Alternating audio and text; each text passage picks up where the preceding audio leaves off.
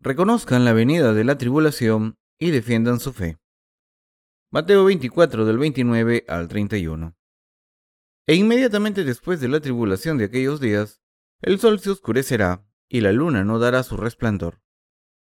Y las estrellas caerán del cielo, y las potencias de los cielos serán conmovidas. Entonces aparecerá la señal del Hijo del Hombre en el cielo, y entonces lamentarán todas las tribus de la tierra, y verán al Hijo del Hombre viniendo sobre las nubes del cielo, con poder y gran gloria. En el pasaje de las Escrituras de hoy leemos las siguientes palabras, e inmediatamente después de la tribulación de aquellos días. Este versículo nos dice que habrá una gran tribulación en la tierra. Habrá desastres naturales como pestes, guerras y terremotos, y otras calamidades que serán causadas por el hombre. Estas cosas aparecen en las escrituras como la tribulación. Dice que el sol se oscurecerá inmediatamente después de la tribulación. Deberíamos pensar en esto sabiendo que ocurrirá al final de los días. No podemos pasarlo por alto, ya que debemos aplicarlo a nuestras vidas. El sol se oscurecerá inmediatamente después de la tribulación. Qué terrible será cuando el sol se oscurezca. ¿Han imaginado una vez el mundo a oscuras? ¿No sería terrible que el sol se oscureciera y el mundo estuviera a oscuras durante el día cuando el sol debería brillar? Pero esto es exactamente lo que ocurrirá después de la tribulación. Está escrito, y la luna no dará su resplandor, y las estrellas caerán del cielo, y las potencias de los cielos serán conmovidas. Dice que en ese tiempo la luna, las estrellas y las potencias del cielo serán conmovidas, y se caerán del cielo y no darán más luz. Al mismo tiempo, el sol se oscurecerá. Entonces, el mundo se convertirá en un lugar oscuro. Por muchos generadores eléctricos que haya, no habrá luz suficiente para alumbrar al mundo. Entonces, toda la civilización humana se arruinará y el mundo entero estará a oscuras como el sol, la luna y las estrellas. Sinceramente me da mucho miedo pensar en este mundo después de la tribulación. ¿Pueden imaginarse las estrellas cayendo del cielo como misiles celestiales? ¿Han visto la película Deep Impact? La catástrofe sería mayor si las estrellas se caen del cielo. El mundo temblará. ¿No les da miedo? ¿Creen que esto ocurrirá de verdad? Sí, esto ocurrirá en la tierra después de la tribulación. Entonces, ¿cuándo ocurrirá esta tribulación? Las escrituras nos dicen que el principio de la tribulación es cuando empiezan las hambrunas, los terremotos y las guerras, y cuando las naciones se levantan contra las naciones. ¿Qué pasará cuando empiece la tribulación? Al principio de la tribulación, Satanás estará muy activo y engañará a mucha gente. Estará en guerra con los verdaderos creyentes. Por tanto, las escrituras dicen que Dios enviará las calamidades del cielo de las siete trompetas y las siete copas, llenas de las siete plagas. Dicen que Dios enviará estas calamidades. Un tercio de los árboles se quemarán. Una montaña grande prendida en fuego será arrojada al mar, y entonces un tercio del mar se convertirá en sangre un tercio de los barcos será destruido, y un tercio de todas las criaturas vivientes del mar morirá. Apocalipsis 8, del 7 al 8. Entonces caerá granizo del cielo sobre la gente, y cada granizo pesará un talento. Apocalipsis 16, 21. Estos desastres son solo parte de las siete calamidades que vendrán. Satanás estará en contra de la gente, aunque ocurran estas cosas. El sol se oscurecerá después de que hayan pasado todas estas calamidades. Esto significa que el sol se hará completamente oscuro. Sería menos horrible si el sol se volviese oscuro gradualmente. Pero, qué horrible será cuando todo se vuelva oscuro de repente. ¿No les da miedo cuando la electricidad se va en sus casas de repente? El que el sol se vuelva oscuro y las estrellas se caigan y las potencias de los cielos se conmuevan, significa que todo el universo creado por Dios será conmovido y que estará en el caos absoluto, mientras que todos los cuerpos celestiales se salgan de sus órbitas y se choquen los unos con los otros. Durante este tiempo la señal del Hijo del Hombre aparecerá en el cielo. Mateo 24:30. ¿No les dará miedo ver cómo las estrellas del cielo se chocan las unas con las otras, haciendo ruidos tremendos que nunca han oído antes? Pero desafortunadamente no habrá suficiente electricidad. ¿No les da miedo esto?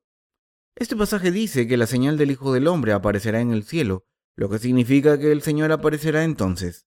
Está escrito, y entonces lamentarán todas las tribus de la tierra y verán al Hijo del Hombre viniendo sobre las nubes del cielo con poder y gran gloria. La gente de diferentes tribus del mundo tendrá tanto miedo que palidecerá cuando vea al Señor del juicio con gran poder y gloria. Las escrituras dicen que llorarán y se lamentarán cuando vean la señal de la venida del Señor. Mateo 24:31 dice que cuando venga el Señor, enviará a sus ángeles con el sonido de una trompeta y reunirá a sus elegidos de los cuatro vientos, desde una parte del cielo a la otra. El Señor vendrá en una nube con gran poder y gloria, y enviará a los ángeles con el sonido de una trompeta para reunir a sus elegidos de todos los rincones de la tierra. Esto es lo que significa el éxtasis. Es el suceso que tendrá lugar cuando el Señor recoja a los creyentes. Por eso considero que los nacidos de nuevo son gente muy valiosa. Pienso y creo que la obra de compartir el Evangelio para la salvación de las almas es también valiosa. Debemos estar orgullosos de la obra que hacemos en el Señor y debemos tratarnos los unos a los otros como personas especiales en Cristo, porque estas cosas sucederán en el mundo y el Señor vendrá con gran poder y gloria. Nuestro Señor vendrá de esta manera y nosotros somos gente valiosa de Dios que vivirá con el Señor eternamente después de ser recogida por Él. Por tanto, mientras vivimos en este mundo, debemos cuidar los unos de los otros. Debemos vivir con fe en que viviremos con el Señor en el reino milenario y el reino eterno de los cielos después del éxtasis. Mi deseo es que todos los que han recibido la remisión de los pecados cuiden los unos de los otros, se ayuden en el Señor y vivan sabiendo que son hijos de Dios. A veces tengo estos pensamientos en mi mente. El Señor vendrá cuando el universo entero, el cielo, la Vía Láctea y la tierra sean destruidos. ¿Qué hará el Señor con este mundo en ruinas? ¿Empezará un nuevo proyecto para reconstruirlo, para que podamos vivir en él durante mil años? No, no va a suceder así. El Señor dice lo siguiente en el libro del Apocalipsis. He aquí, yo hago nuevas todas las cosas. Apocalipsis 21:5. Cuando dice estas palabras no quiere decir que reconstruirá el mundo confiando en los recursos humanos y la tecnología. Puede que pensemos, nunca podremos reconstruir este mundo si el universo queda destruido. Pero yo sé que el Señor, quien ha creado todo en este universo, puede crear otro mundo. El Señor puede recrear este universo si todo queda destruido. El Señor hará el universo y el mundo nuevos. También pienso que el Señor puede crear otro mundo en un planeta nuevo y que nos hará vivir allí. Pero de cualquier manera, creo que el poder del Señor nos permitirá gobernar en el mundo con Él como reyes durante mil años y después viviremos para siempre felices en el reino de los cielos. Cuando nos observamos a nosotros mismos y la obra que estamos haciendo, estoy convencido de que estamos haciendo su obra. Seremos elevados cuando las señales de la venida del Señor aparezcan después de la tribulación. El Señor dijo que primero resucitaría a los creyentes que duermen en las tumbas y después enviaría a sus ángeles para recoger a todos los nacidos de nuevo de cada rincón del mundo. Todos los nacidos de nuevo, vivos o muertos, serán transformados y elevados al cielo cuando venga el Señor, y nuestros cuerpos serán cuerpos espirituales que no se deteriorarán ni envejecerán. La palabra del Apocalipsis dice que Dios escogerá a 144.000 israelitas y 12.000 de cada uno de las doce tribus, y los salvará poniendo un sello en sus frentes. El libro del Apocalipsis dice que una multitud innumerable, vestida de blanco, se presentará ante el Señor y le dará gloria. Juan el apóstol, quien escribió el libro del Apocalipsis, le preguntó al Señor quién era esa gente de blanco, y el Señor contestó que eran los que saldrán de la tribulación. Esto significa que en el final de los tiempos el Señor salvará a mucha gente. Durante este tiempo los que han recibido la salvación al creer en la remisión del Señor, quien ha borrado todos nuestros pecados, resistirán y desobedecerán al anticristo y serán martirizados. Esto significa que durante la tribulación mucha gente creerá en el Señor como su Salvador y en la salvación a través del agua y la sangre, aunque sus vidas estén en juego. Entonces, el Señor transformará a los que todavía vivan y hayan recibido la salvación del Señor. Las escrituras declaran que el Señor los elevará, los protegerá, transformará sus cuerpos en cuerpos celestiales que no se deteriorarán, y les hará gloriosos y felices para siempre. ¿Creen en esto? Durante este tiempo muchas personas creerán en el Evangelio que estamos predicando ahora. Durante la tribulación, los que creen en el Evangelio del agua y el Espíritu defenderán su fe con sus vidas, y muchos serán mártires por su fe. Sé que habrá un gran número de personas que recibirá la verdadera salvación al final. Por eso, todos somos valiosos. Todos nosotros hemos recibido la auténtica salvación y servimos al Señor en esta iglesia nacida de nuevo. Por eso, cuidamos los unos de los otros, nos apoyamos, nos damos fuerzas para servir al Señor y vivimos juntos como una familia ante Dios. De hecho, todos los que han recibido la remisión de los pecados son una misma familia en Dios. Es una bendición vivir como una familia y apoyarse y ayudarse con amor hasta el día en que vuelva el Señor. Creo que tenemos que amarnos antes de que vuelva el Señor. Por eso debemos mirar en la iglesia y ver si alguien necesita algo, si hay almas que necesitan la remisión de los pecados, o si hay alguien que está pasando por alguna dificultad porque no nos hemos ocupado de ellos adecuadamente. Debemos visitarnos y cuidarnos los unos a los otros y apoyarnos con fe. La palabra de Dios se cumplirá. Trágicamente, la gente que no cree en esto es muy ignorante. La palabra de Dios se cumplirá. Lo he visto muchas veces y lo estoy viviendo ahora. En mi corazón, a veces maldigo a los que retan a este precioso Evangelio diciendo, están acumulando las maldiciones de Dios sobre sus cabezas, van a ser maldecidos, Dios les va a aplastar y se presentarán ante el Señor tan humildes como por dioseros que no tienen nada. Hay muchos casos en los que las cosas pasarán tal y como yo lo pensaba. He visto cómo esto les ha ocurrido y me he dado cuenta de que Dios me maldecirá si le reto también. Todos los que no hayan nacido de nuevo tendrán que enfrentarse a esta realidad al final. Cuando la gente que no ha nacido de nuevo va en contra de la iglesia de Dios y los nacidos de nuevo los maldicen en sus corazones, la maldición caerá sobre esta gente que se ha levantado contra la iglesia de Dios. Dios hizo a Abraham una fuente de bendiciones. Le dijo, Bendeciré a los que te bendijeren, y a los que te maldijeren maldeciré, y serán benditas en ti todas las familias de la tierra. Génesis 12:3. La gente debería reconocer a los nacidos de nuevo y ser amables con ellos si quiere ser bendecida. La gente recibe las mayores bendiciones cuando recibe la remisión de los pecados, cuando los nacidos de nuevo comparten el Evangelio con ella. Si los justos quisieran enviar a los no creyentes al infierno, todo lo que tendrían que hacer es dejarles en paz y no predicarles el Evangelio. No tienen que hacer nada más. Ocurre así. Por muy inteligentes o ricos que sean, si no han nacido de nuevo, si los justos los maldicen, serán malditos. Lo que debemos recordar es que los nacidos de nuevo no pueden hacer las cosas sin fundamentos, pero si alguien se convierte en enemigo de los nacidos de nuevo y les hace daño, los nacidos de nuevo pueden maldecir. Hay pruebas de que esto es verdad, ya que algunas personas han muerto como resultado de una maldición. Hace unos años el abuelo de una de nuestras hermanas fue perseguido y se le prohibió ir a la iglesia de Dios. Así que esta hermana oró en su corazón. Por favor, Dios, llévate a mi abuelo ya que no quiere aceptar el verdadero Evangelio y sigue persiguiéndome. Y así ocurrió. Hace mucho tiempo había un hermano que fue a servir en el ejército y había un soldado mayor que él que le maltrataba. Lo pasó tan mal que me preguntó una vez, Pastor, ¿debería denunciarle para que lo metan en la cárcel? Siempre está maltratándome y le podría enviar a la cárcel si pongo una denuncia. Yo le dije, no tienes que hacer eso. Si de verdad te molesta, ora a Dios y Él utilizará otros medios para mandarlo a la cárcel. Después de un tiempo, me diciendo, Pastor, ese hombre ha ido a la cárcel. Yo le dije, ¿por qué estás tan contento? Él contestó, no es que esté muy contento, pero he ido a la cárcel de todas maneras. Dios está del lado de los justos. Dios actúa si los malvados intentan hacer daño a los justos. Sinceramente, los justos siguen dando cosas buenas al mundo. Le dan mucho a la gente del mundo. ¿Y la gente que no ha nacido de nuevo es malvada? Esa gente toma prestadas cosas de los justos, pero nunca se las devuelven. En vez de eso, se pelean con los nacidos de nuevo.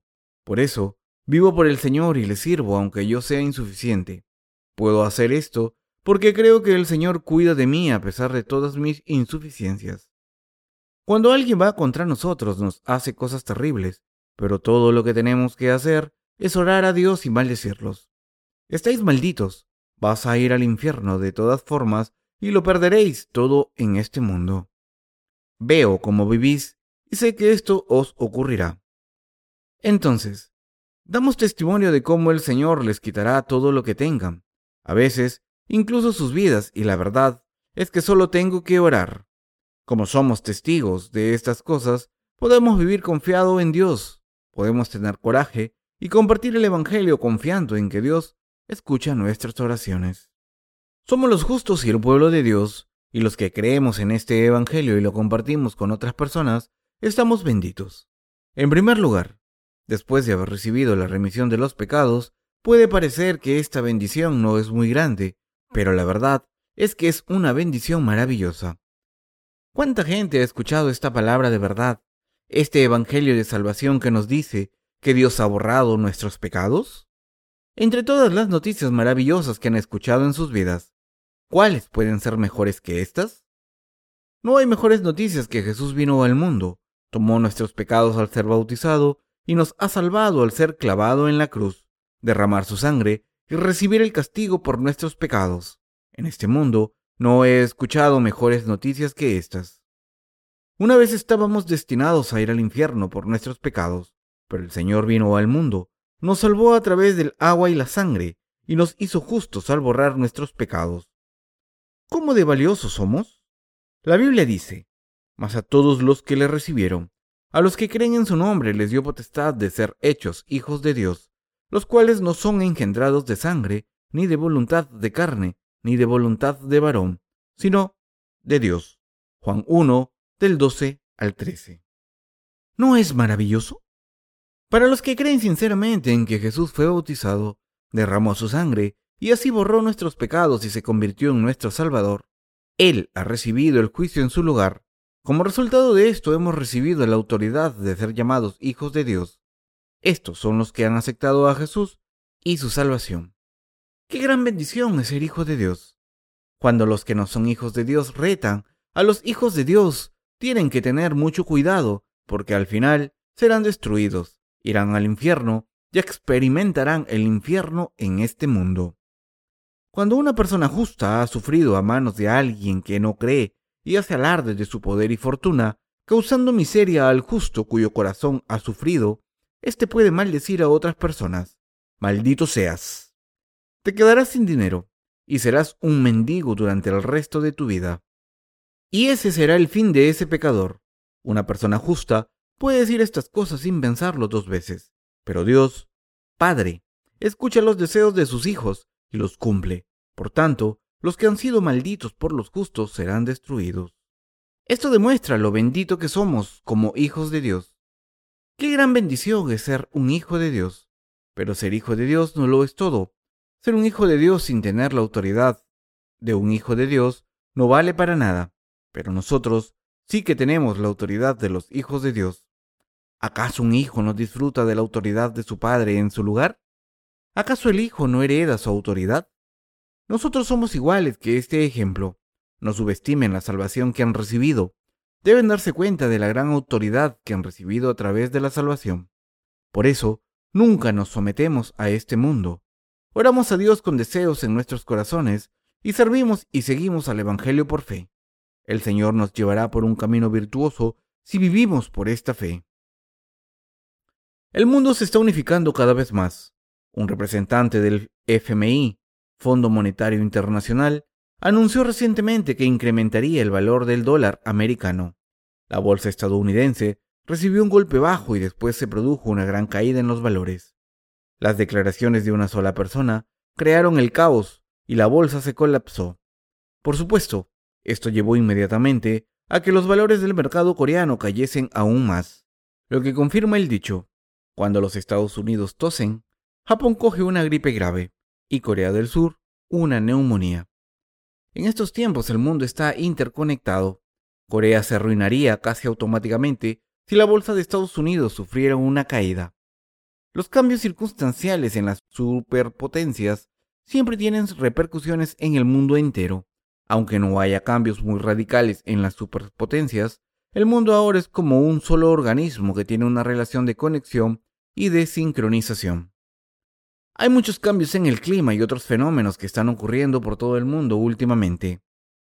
Cuando hay un cambio drástico en el clima, no debemos descuidarnos y decir, bueno, ha habido un cambio en las condiciones climáticas.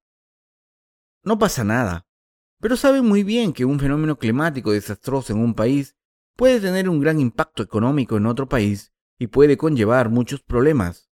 Ahora vivimos en tiempos precarios. Ese es el periodo de tiempo de antes de la tribulación. Debemos saber que el mundo no está en paz siempre. Ahora está en una situación al borde del caos. Las calamidades naturales no solo ocurrirán en la Tierra, sino que también fuera de la atmósfera, resultando en pérdidas de satélites y otro equipamiento electrónico. Este mundo tendrá que pasar por la tribulación de repente. También habrá guerras por todos lados.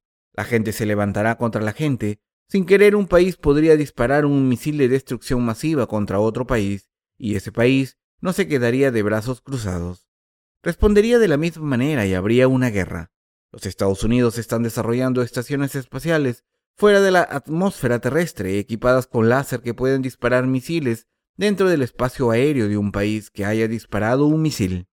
Aunque los Estados Unidos están haciendo esto, el problema es que el mundo no se mueve de acuerdo con los planes de este país. Por eso, el mundo entero está nervioso por China. Este país tiene mucha población y no hay nada que hacer contra la medida del número de recursos humanos que básicamente dice, intentad aniquilarnos si podéis. China se convertirá en un país con gran poder en el fin de los tiempos. Ahora, ya estamos experimentando la influencia de China en la comunidad global. Nadie sabe cómo será el mundo en el futuro. El mundo en la actualidad está integrado a través de Internet, mediante el que la gente puede acceder a un gran número de información y puede ir a cualquier sitio en el mundo. La comunicación se puede establecer con cualquier parte del mundo y se pueden visitar los Estados Unidos en cualquier momento utilizando Internet. Esto es maravilloso porque no se necesita demasiado dinero para acceder a tal cantidad de información y conocimiento. Los coreanos que viven en Estados Unidos pueden comunicarse cara a cara con sus familias en Corea, utilizando la pantalla del ordenador y una cámara web. Además, se pueden enviar cientos de páginas en un segundo utilizando un formato comprimido de archivos. El traductor de chino de nuestros libros en China envió la versión china de nuestro primer libro a través del correo electrónico en formato comprimido. ¿No es maravilloso que podamos descomprimir el archivo, imprimirlo y leerlo? ¿No creen que costaría mucho dinero tener que enviar el libro por correo postal? Pero simplemente basta con imprimir el archivo en China y darle al botón enviar, y lo recibimos en cuestión de segundos aquí en Corea, sentados delante del ordenador. Así es el mundo en el que vivimos y está cambiando a un paso acelerado. El mundo ha cambiado mucho, este mundo estará pasado de moda pronto. Vivimos en un mundo en que 100.000 piratas informáticos son más útiles que un millón de soldados. Los piratas informáticos llegan a los archivos de los ordenadores de la gente, destruyen sus sistemas y les roban información. Son como espías o como una guerrilla que actúa en el ciberespacio. Hoy en día se puede hacer casi todo a través de un ordenador. Así es como algunas personas sin escrúpulos utilizan sus ordenadores para piratear sistemas informáticos de bancos, conseguir contraseñas de cuentas y transferir dinero en sus propias cuentas. Se sientan delante de un ordenador y transfieren los fondos de otras personas a sus cuentas. Como hoy en día se utilizan más las tarjetas de crédito que el efectivo, deben tener cuidado con ellas. Deben tener cuidado de dónde las usan y no deben prestárselas a nadie. Hace poco fui a una exposición de productos de pequeñas empresas en Chuncheon City Quería comprar un producto en particular y el vendedor insistió en que pagase con mi tarjeta de crédito. Yo quería pagar en efectivo, pero el vendedor quería que utilizase mi tarjeta de crédito. Dijo que me haría un descuento si utilizaba mi tarjeta de crédito. Así son las cosas hoy en día, pero no confío en esta gente. ¿Cómo sé que no van a hacer una copia de mi tarjeta y la van a utilizar de manera ilegal? No puedo evitar actuar así, aunque parezca un poco cínico, Dudo mucho de algunas personas o cosas. Pienso, prefiero no darle la tarjeta de crédito. ¿Por qué no quiere mi efectivo? Normalmente es mejor para un vendedor recibir efectivo. ¿Por qué quiere mi tarjeta? Supongo que recibirá algún incentivo de la compañía de la tarjeta de crédito y por eso no querrá que le paguen efectivo. Así están las cosas en nuestros tiempos. Espero que entiendan que estamos a las puertas de la gran tribulación. Quiero compartir el Evangelio con el mundo entero y la gente de nuestro alrededor porque no sabemos cuándo empezará la tribulación exactamente. Todavía podremos compartir el Evangelio cuando ocurran los desastres naturales, las guerras y los terremotos, pero no podremos hacerlo en la misma medida en la que lo hacemos ahora. ¿Cómo pueden compartir el Evangelio libremente en la tribulación? ¿Cómo podremos trabajar por Internet, reunirnos para adorar y escuchar la palabra de Dios? ¿Publicar libros y compartir el pan? ¿Cómo podremos hacer estas cosas? No podremos hacer estas cosas en esos tiempos. Por eso, estamos compartiendo el Evangelio ahora. Estamos compartiendo el Evangelio con todo nuestro corazón, aunque nos falte mucho. Aunque no pueda salvar al mundo de la tribulación con poderes supernaturales como Superman, puedo compartir el Evangelio para salvar a muchas personas de sus pecados, y esto es mucho más valioso. Estamos trabajando duro para compartir el Evangelio tan rápido como podamos. Por eso estamos publicando libros y distribuyéndolos por Internet. No tenemos mucha capacidad para hacer más, así que seguimos publicando libros y distribuyéndolos a la gente para que los lea y crea en Jesús. Sinceramente, estos libros son como bombas nucleares espirituales.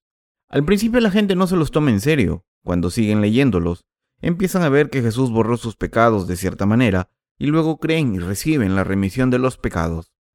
Algunos lectores no creen en nuestros libros inmediatamente, pero cuando la tribulación caiga sobre este mundo, se darán cuenta de la verdad diciendo, no hay otra esperanza que recibir la salvación de Dios y creerán en la palabra de Dios. Durante la tribulación, los corazones de muchas personas estarán bien preparados para la cosecha. La gente que no tiene esperanza no puede evitar esperar la salvación de Dios. En este mundo sin esperanza lo único a lo que podemos aferrarnos es la fe en la salvación de Dios. Esta es la mayor esperanza, la última esperanza y la más definitiva. No hay nada que se pueda comparar con esta esperanza. ¿Cuánta gente creen que recibirá la remisión de los pecados? Dios dijo, juntarán a sus escogidos de los cuatro vientos, desde un extremo del cielo hasta el otro. Y estos escogidos son los que creen en el Evangelio del agua y el Espíritu como nosotros. Él se llevará a los creyentes del mundo y aplastará a los que no creen en ese Evangelio. Dios aplastará a los que no crean, los matará y los resucitará para arrojarlos al fuego eterno. El final, para ellos, es el infierno. Los que retan a Dios, el Creador, se enfrentarán a la ira de Dios tal y como lo ha dejado claro en las Escrituras. Dios enseñará su ira a los que no crean en Él. Cuando una persona va en contra de otra, lo peor que puede pasar es que la mate. Pero cuando alguien reta al Señor Dios, al Creador, esa persona será arrojada al fuego eterno. Este es el juicio justo de Dios. Está bien retarnos los unos a los otros, pero una persona acabará en el infierno si no cree y se rebela contra él. ¿Quién creó el universo entero? Dios le enseñará lo rebelde que ha sido y cómo le ha retado. Según de Tesalonicenses 1 dice, en llama de fuego, para dar retribución a los que no conocieron a Dios ni obedecen al Evangelio de nuestro Señor Jesucristo. La gente no está excluida del juicio solo porque no crea en Dios, por ignorancia. ¿Creen que esto apaciguará a Dios?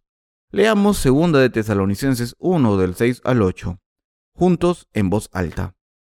Porque es justo delante de Dios pagar con tribulación a los que os atribulan, y a vosotros que sois atribulados, daros reposo con nosotros, cuando se manifieste el Señor Jesús desde el cielo con los ángeles de su poder en llama de fuego para dar retribución a los que no conocieron a Dios ni obedecen al Evangelio de nuestro Señor Jesucristo. Este pasaje de las Escrituras dice que habrá un castigo eterno de destrucción para los que no conozcan a Dios. Estas personas son como las bestias que perecen. Salmos 49:20.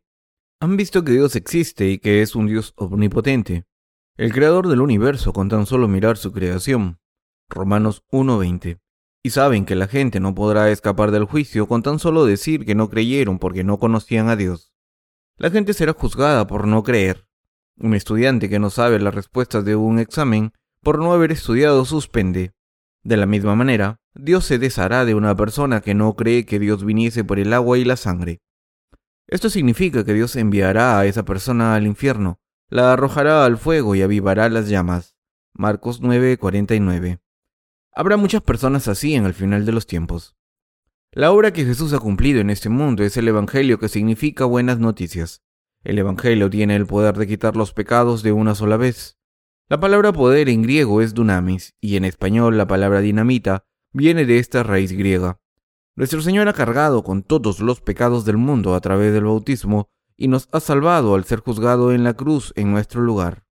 Qué buenas noticias y qué poderosas como la dinamita. ¿Acaso nuestros pecados no desaparecieron cuando escuchamos el Evangelio y creímos en él?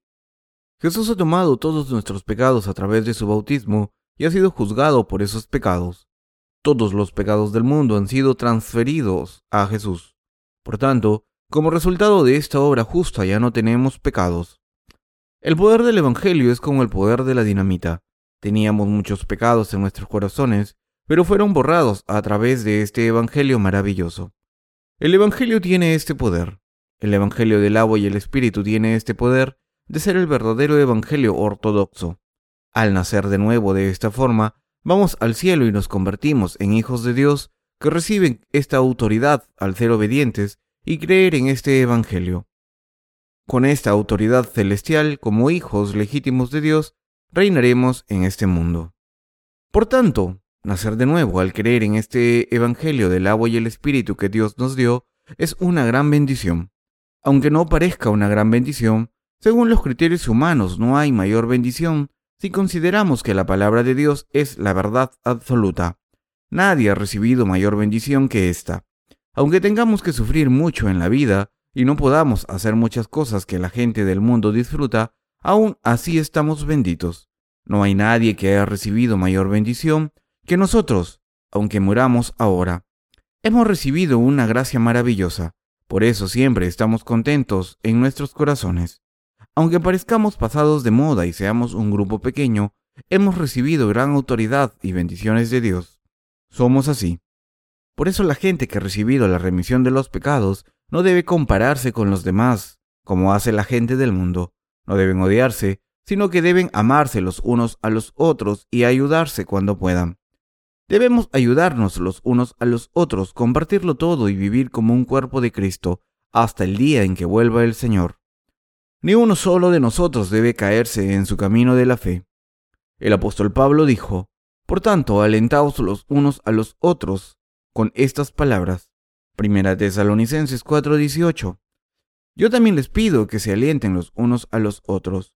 Debemos darnos cuenta de que estamos benditos, debemos cuidar los unos de los otros y servir al Evangelio, al darnos cuenta de que no nos queda mucho tiempo. Si compartimos el Evangelio hasta que ya no podamos hacerlo más, la tribulación se hará aparente.